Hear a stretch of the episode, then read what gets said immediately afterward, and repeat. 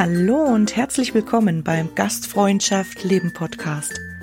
Deine Inspirationsquelle rund um die Themen Berufsausbildung, Leadership und Gästebegeisterung in der Hotellerie und Gastronomie. Mein Name ist Mandy Engelhardt. Schön, dass du heute dabei bist. Ich freue mich, wenn du aus dieser Folge ganz viel für dich mitnehmen kannst und wünsche dir viel Spaß beim Zuhören.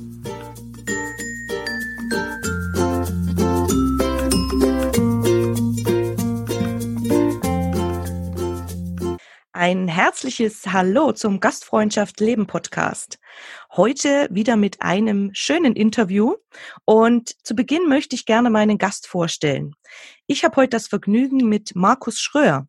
Er ist Serviermeister und Betriebswirt des Gastgewerbes und er steckt mit seiner Begeisterung und Leidenschaft zur Gastronomie viele junge Menschen an.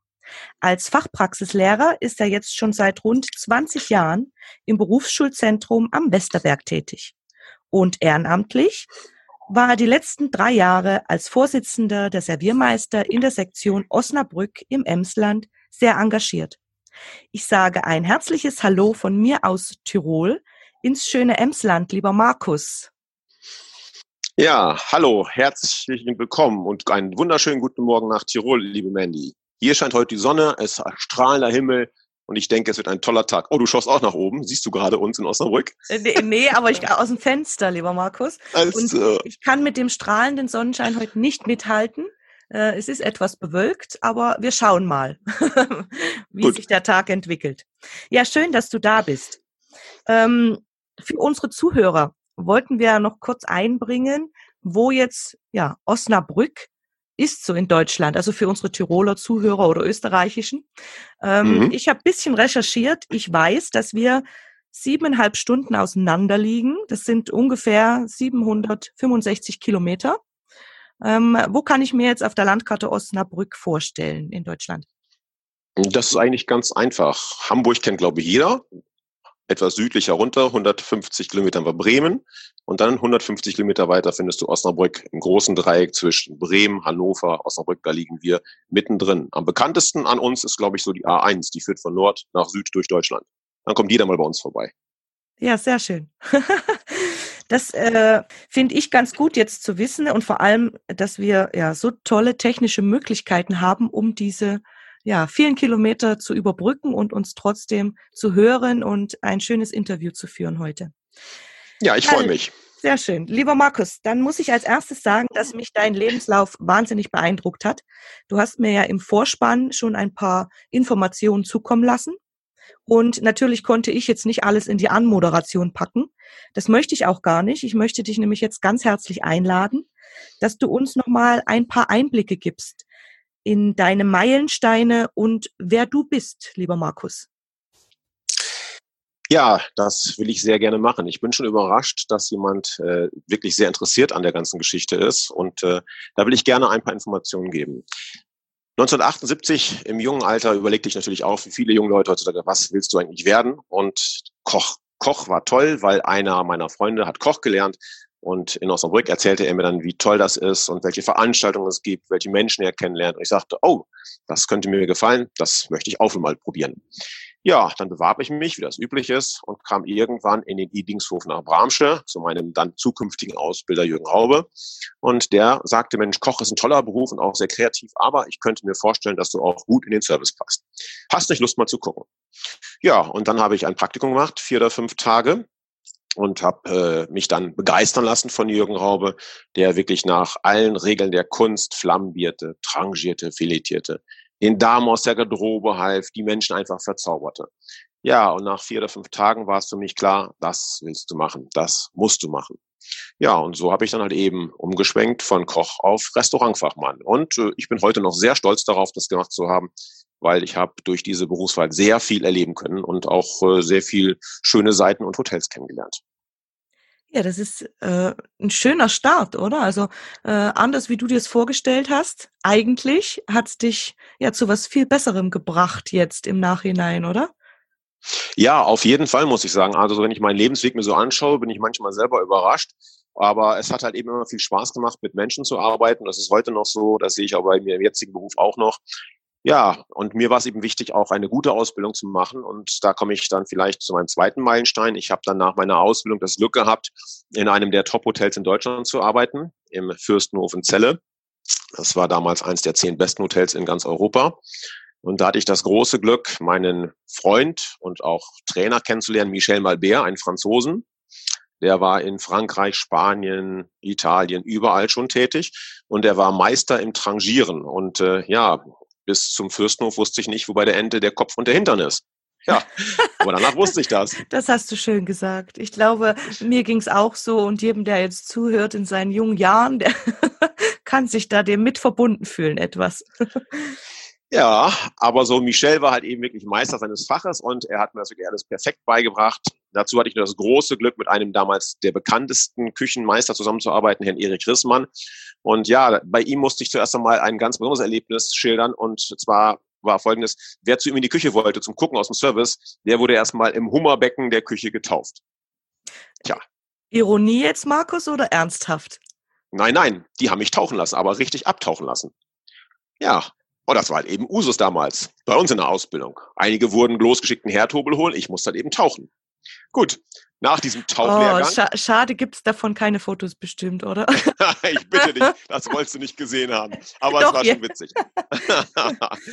ja, aber die Belohnung war, danach durfte ich natürlich wohlgemerkt, das vielleicht unsere Zuhörer mal, in meiner Freizeit bei Herrn Rissmann über die Schulter gucken und lernte so, wie man in der Sterneküche Speisen zubereitet. Aber es war Freizeit. Das heißt also auch für die jungen Leute heute, man muss Freizeit investieren, wenn man was werden möchte und man muss halt eben interessiert sein. Dann ist das eine super Sache.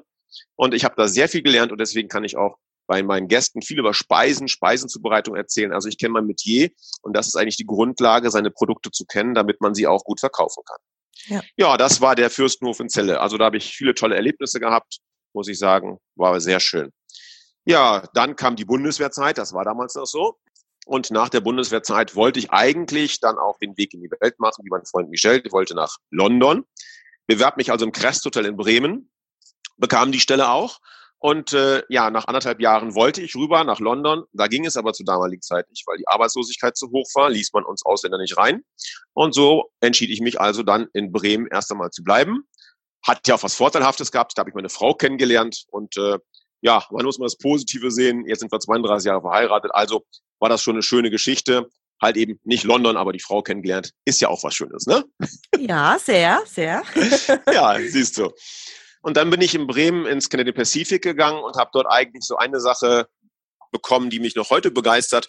Ich habe dort als Maître de Hotel Assistant gearbeitet und äh, irgendwann kriegte ich ein, eine Information von oben, Herr Schröer, zum Chef. Ich sage, um Gottes Willen, was hast du denn wieder falsch gemacht? Ja, und dann kam Folgendes heraus.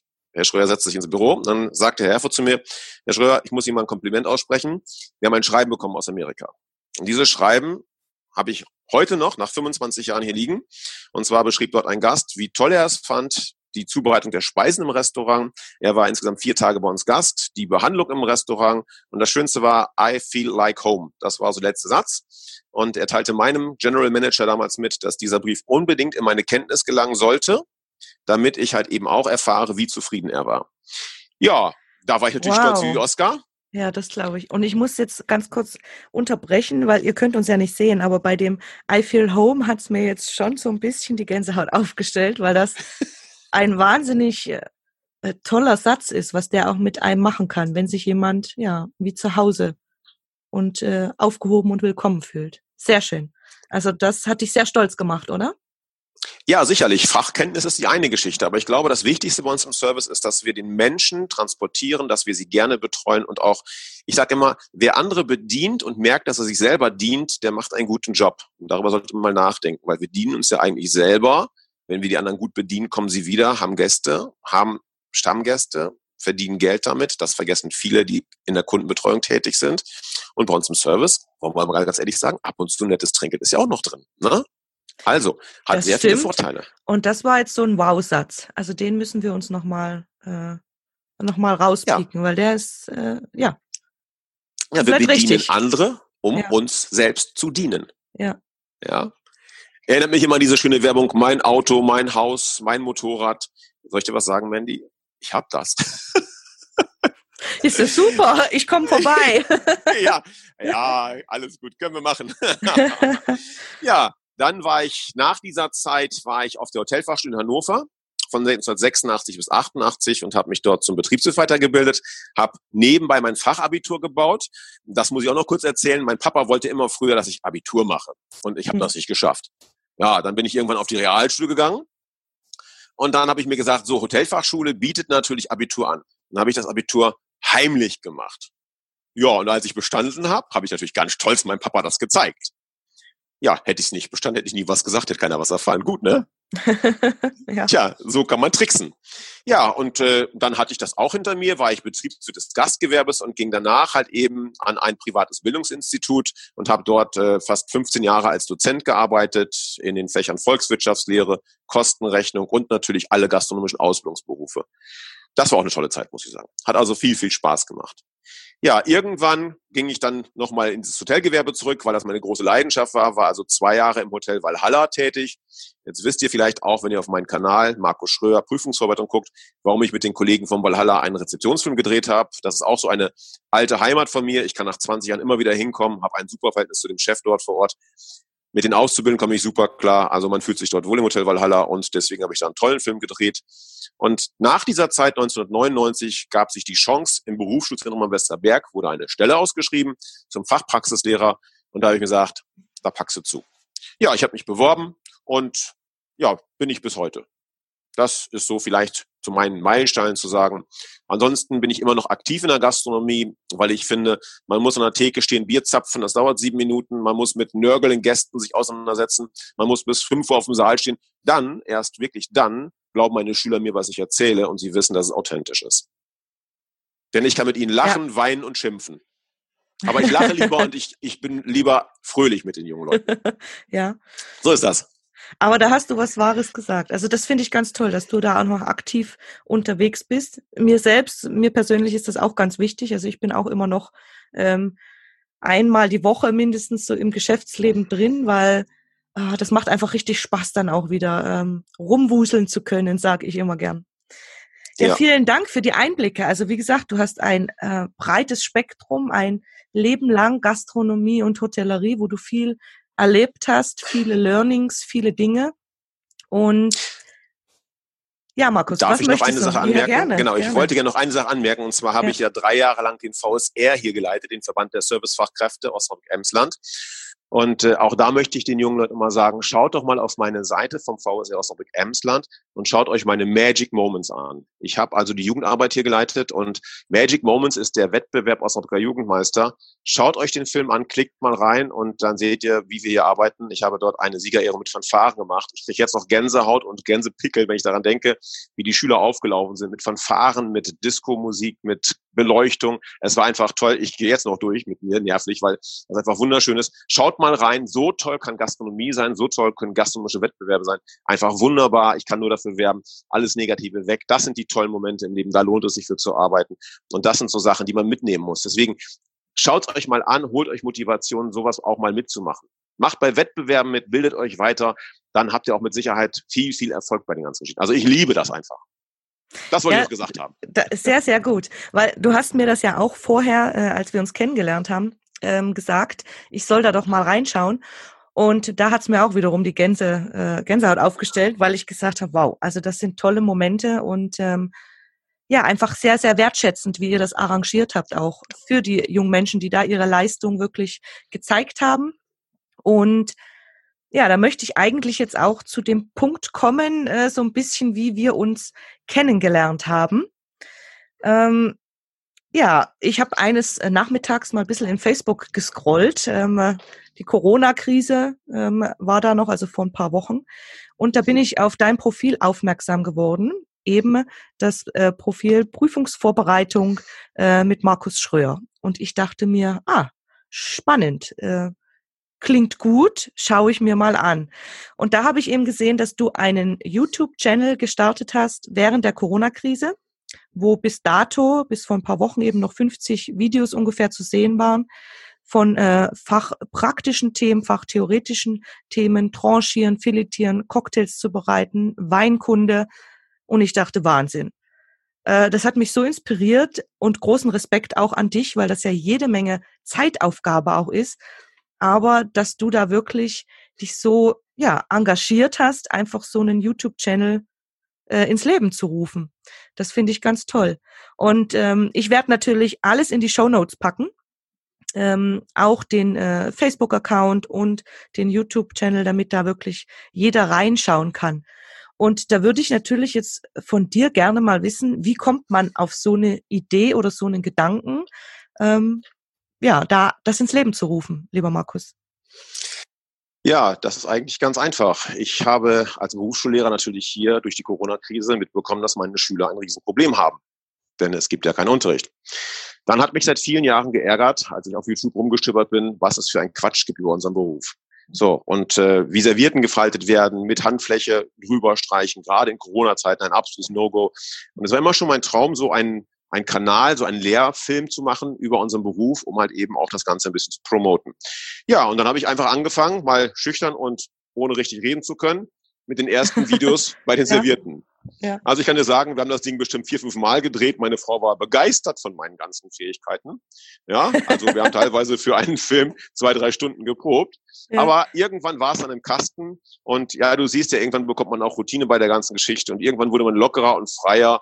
Und äh, also mein Hauptanliegen ist eigentlich, den jungen Leuten zu helfen, einen guten Einstieg zu finden und halt eben sich auf die Prüfung einerseits vorzubereiten. Und jetzt gerade habe ich wieder gepostet, am 1.8. geht die Ausbildung los. Leute, macht es doch besser als bisher bei euch in der Ausbildung geschehen. Ihr kommt rein, ihr werdet eingewiesen, bekommt vielleicht schon ein Portemonnaie in die Hand und schon müsst ihr loslaufen. Nein, nehmt euch doch mal eine Woche Zeit, setzt euch hin mit den Leuten, faltet Servierten mit dem Video zusammen, äh, lernt mal Teller tragen. Das Sicherheit A für die jungen Leute, die jetzt kommen. Es macht sie selbstbewusst, es macht sie stolz, es macht sie sicher in der Arbeit. Und jeder Betrieb hätte Gewinn davon, seine Leute einmal zu schulen etwas vorher, denn dann haben sie eine gute Qualität. Aber das begreifen leider die wenigsten Betriebe. Und deshalb habe ich den Appell an meine Auszubildenden gestartet, macht ihr es besser, weil nehmt euch mal Zeit, denn wenn ihr eure neuen Kollegen gut vorbereitet, macht ihr weniger Überstunden auf jeden Fall. Ihr müsst nichts mehr kontrollieren, weil sie arbeiten, wie ihr es wollt. Aber das versuche ich seit 20 Jahren in meinem Beruf ja auch schon zu machen in der Schule. Jedes Jahr hoffe ich bei meinen Schülern, dass sie gut trainiert sind und dann merke ich, die Betriebe machen leider Gottes nicht unbedingt das, was in den Rahmenplänen steht. Aber ist auch nicht negativ gemeint, da wird gearbeitet, ist klar. Deshalb haben sie mich ja ein Jahr lang in der Schule. Richtig. Aber da sprichst du mir auch aus der Seele. Also vor allem dieses, ähm, man nennt es ja jetzt Onboarding, also diese erste Zeit auch, einfach sich einzuspielen in den Betrieb und vor allem für Berufsanfänger ähm, Fuß zu fassen. Das ist ja eine ganz neue Welt. Und ich mache da ja auch einige Podcast-Folgen dazu, weil es auch mein Thema ist. Also mhm. sprichst du mir da wirklich ein bisschen aus der Seele und da werden wir über das Thema auch noch ein bisschen was hören in nächster Zeit, weil mir das auch sehr wichtig ist, diesen, mhm. äh, diesen Start einfach gut zu gewährleisten. Aber davon jetzt ab, heute dreht sich wirklich alles um dich und ich, nochmal, ich finde es richtig toll. Du hast gesagt, es sind jetzt auch schon mehr Videos. Wie viele sind jetzt zu sehen eigentlich? Also wir haben jetzt knapp 80 Lernvideos und äh, wir werden nach den Ferien weitermachen. Ich habe einen Fleischermeister mir organisieren können in Osnabrück, alt eingesessen wohlgemerkt. Wir werden mal zeigen, woher kommt ein Tomahawk Steak, was bedeutet Ribeye Steak, wieso muss ich eine Hochrippe wie äh, zubereiten. Also alles das sind Themen, die kommen werden. Dann ein ganz wichtiges Thema Rassismus, Antirassismus werden wir drehen in der Schule, weil in der Gastronomie gibt es keinen Rassismus, denn wir sind ja alle eine Welt und wir arbeiten in der ganzen Welt. Deswegen ist es vollkommen egal, ob du gelb, grün, schwarz, rosa oder lila bist, weil wir sind Gastronomen und das eint uns. Da gibt es keine Unterschiede. Und natürlich zum Jahresende hin werde ich eine Abschlussprüfungs- oder Zwischenprüfungsvorbereitung mit meinen Hotelfachleuten machen. Für die Osnabrücker Schüler natürlich ganz toll in dem Hotel, wo die Zwischenprüfung stattfindet. Wer also da kommen will, der hat einen riesigen Vorteil. So, das ist das, was wir so geplant haben für die nächsten drei bis vier Monate. Ja, sehr schön. Also dann wissen unsere Zuhörer jetzt auch, ähm, in welchem Kontext wir uns kennengelernt haben. Über Social Media, so funktioniert das heutzutage, gell? Richtig, genau. Das sollte man also als Betrieb, als Auszubildender, als Fachkraft, egal, äh, als, also alle sollten da ganz offen dafür sein, neue Begegnungen ähm, mit Menschen zu haben. Und ja, dann kommt sowas bei raus wie bei uns jetzt, dass wir hier toll miteinander sprechen können. Und lieber Markus, jetzt würde ich noch mal kurz zurück äh, zu deiner Beschreibung auch bisschen, wie du dich beschreiben würdest. Wer ist Markus Schröer, so als Mensch? Ja, also auch das ist sehr einfach. Ich bin ein absoluter Familienmensch und äh, Ich habe das auch von Kindheit meiner Kinder an miterleben dürfen, wie sie groß geworden sind. Das war schon mal sehr schön. Und äh, als ich damals 1986 äh, meine Frau letztendlich mal gefragt habe, ob sie mich heiraten will, das dauerte zwei Jahre, dann bis 88 nach der Hotelfachschule. Wir mussten ja noch ein bisschen warten. Hat mein Vater mit auf den Weg gegeben, so ein Bild mit einem ganz sehr wichtigen Spruch. Die Ehe ist eine Baustelle, an der es sich immer lohnt zu arbeiten. Diesen Spruch haben wir uns eigentlich zu Herzen genommen, meine Frau und ich, und wir sind jetzt 32 Jahre lang verheiratet.